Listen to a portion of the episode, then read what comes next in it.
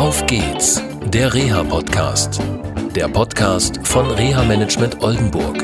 Mit Tipps und Ideen zur Rehabilitation für Unfallopfer, Rechtsanwälte und Versicherungen.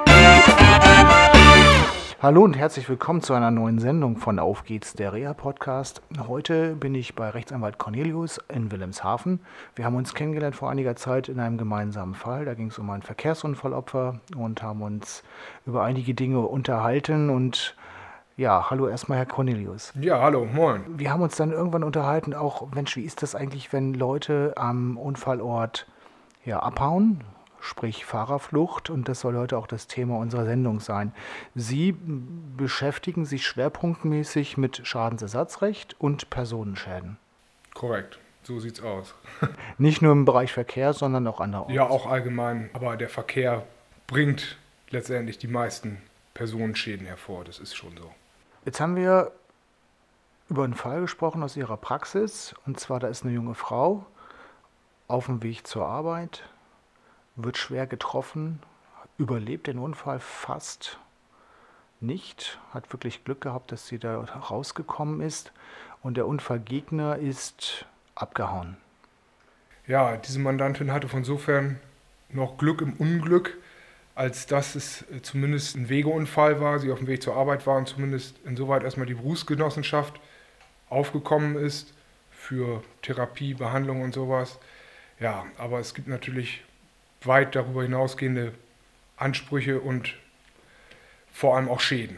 Wenn jetzt eine Fahrerflucht vorliegt, worauf dürfen da unsere Zuhörerinnen und Zuhörer achten? Was ist wichtig?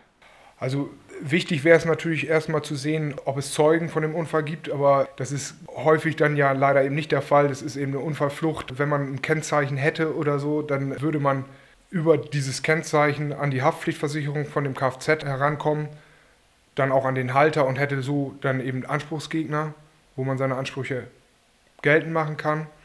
Das äh, würde natürlich die Arbeit auch unheimlich vereinfachen für die Polizei, weil Unfallflucht ist ja bekanntlich strafbar. Und das würde natürlich die Ermittlungen der Staatsanwaltschaft wesentlich vereinfachen und durch den handelnden Anwalt erfolgte Akteneinsicht diese Informationen dann auch dem Geschädigten zur Verfügung gelangen und er wäre in der Lage, dort Ansprüche geltend zu machen. Leider ist es aber ja gerade in dem Bereich so, dass regelmäßig keiner festgestellt werden kann, sondern auf und davon man nicht weiß, welches Fahrzeug, welcher Fahrer. Darf ich noch mal kurz da reingehen? Manchmal ist es auch so, dass, da haben Sie mich aufgeklärt, das wusste ich gar nicht, dass Fahrzeuge auch als Waffen benutzt werden. Das heißt, vorsätzlich fährt jemand ja, in ein anderes Fahrzeug oder in eine Person rein, schädigt die.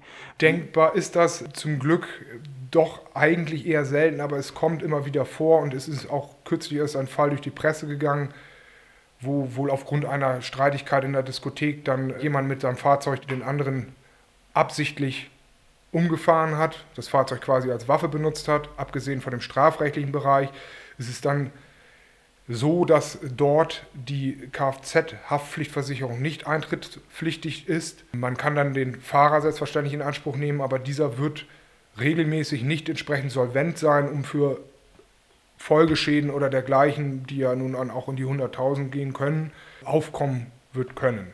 Da bestehen quasi Lücken in dem Versicherungsschutz. Ja, und wie kann man die füllen? Ja, da wird der Versuch unternommen durch den Verkehrsopferhilfeverein. Dies soll gewährleistet werden, dass eben keine Lücken entstehen durch den Entschädigungsfonds für Schäden aus Kraftfahrzeugunfällen. Das ist dann der Verkehrsopferhilfeverein, der von sämtlichen Kraftfahrtversicherern gestützt und finanziert wird, der soll auch eintreten, wenn beispielsweise eine Versicherung insolvent wäre.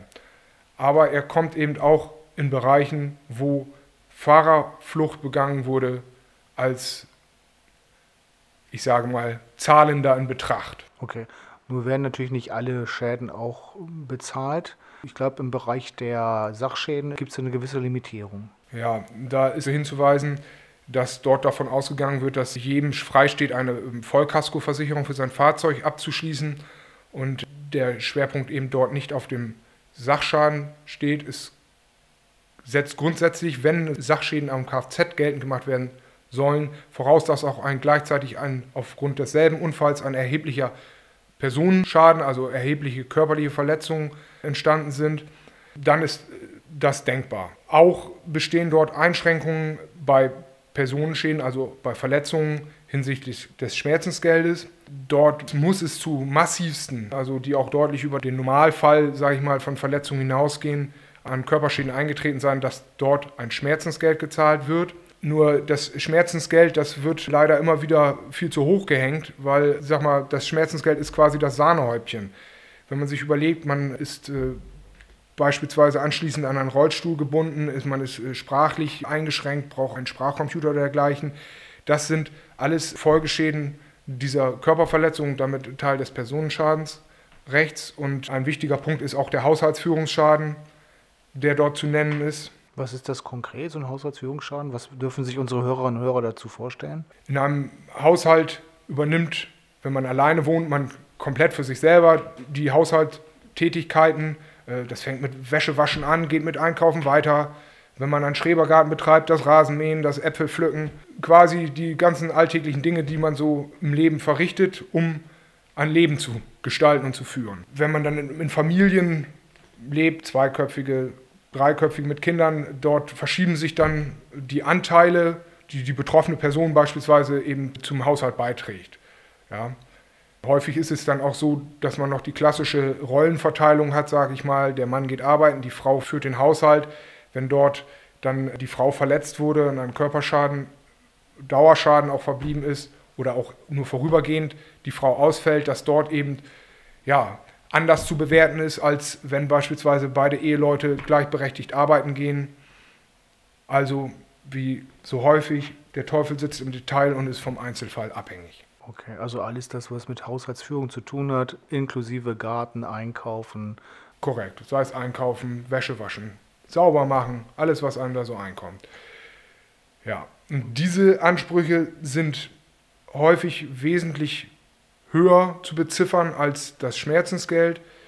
Das Schmerzensgeld, wie ich schon sagte, ist quasi ein Sahnehäubchen aber man stelle sich eben vor, was ich gesagt habe, man sitzt im Rollstuhl, man braucht einen Sprachcomputer, dann sind diese Geräte anzuschaffen, aber man wäre auch dauerhaft eben von dieser Haushaltsführung ausgeschlossen. Man braucht vielleicht Hilfskräfte im Haushalt. Ein wichtiger Punkt ist gerade in dem Bereich dann natürlich auch, gerade bei Dauerschäden, Lohnausfälle und, und sogar auch, ja, man muss auch berücksichtigen, Renten. Ausfälle. Da ist dann wieder entscheidend, ist der Betroffene wesentlich jünger, dann hat man natürlich noch ein wesentlich längeres Berufsleben vor sich. Dort ist dann wieder zu berücksichtigen, wie sich auch die Einkommensstruktur im Berufsleben entwickelt. Wenn man einen Beamten hat beispielsweise, der, wo absehbar ist, dass er zu einer gewissen Zeit eine Beförderung erfolgen würde, dann würde natürlich auch eine höhere Eingruppierung im Lohn erfolgen. Dieses müsste man auch berücksichtigen. Das wird dann in Form von Rentenzahlungen erfolgen. Und ja, auch schlussendlich am Lebensende muss man natürlich so dastehen, als hätte man kontinuierlich in die Rentenkasse eingezahlt. Oder bei Pensionen ist das natürlich dann was anderes wieder. Aber dass man eben mit der Altersversorgung genauso dasteht, als hätte man ein durchgängig erfülltes Arbeitsleben gehabt. Und dafür sorgt dann letztendlich dieser Entschädigungsfonds. Da würde der dann auch noch eintreten, weil der eben grundsätzlich so haftet wie eine gegnerische Haftpflichtversicherung, sage ich mal, mit den eingangs beschriebenen Abweichungen. Spezialitäten, sage ich mal. Super. Viele Informationen. Ich glaube, viele wussten nicht mal, dass es so einen Entschädigungsfonds gibt. Und ja, vielen Dank fürs Gespräch. Ja, das Wichtigste ist, es gibt nicht nur Schmerzensgeld, denken Sie daran, es gibt wesentlich bedeutendere Schäden, die es abzudecken gibt. Okay, vielen Dank. Ich danke auch fürs Gespräch. Okay, tschüss. Tschüss. Das war eine Folge von Auf geht's, der Reha-Podcast. Eine Produktion von Reha Management Oldenburg. Weitere Informationen über uns finden Sie im Internet unter www.rehamanagement-oldenburg.de.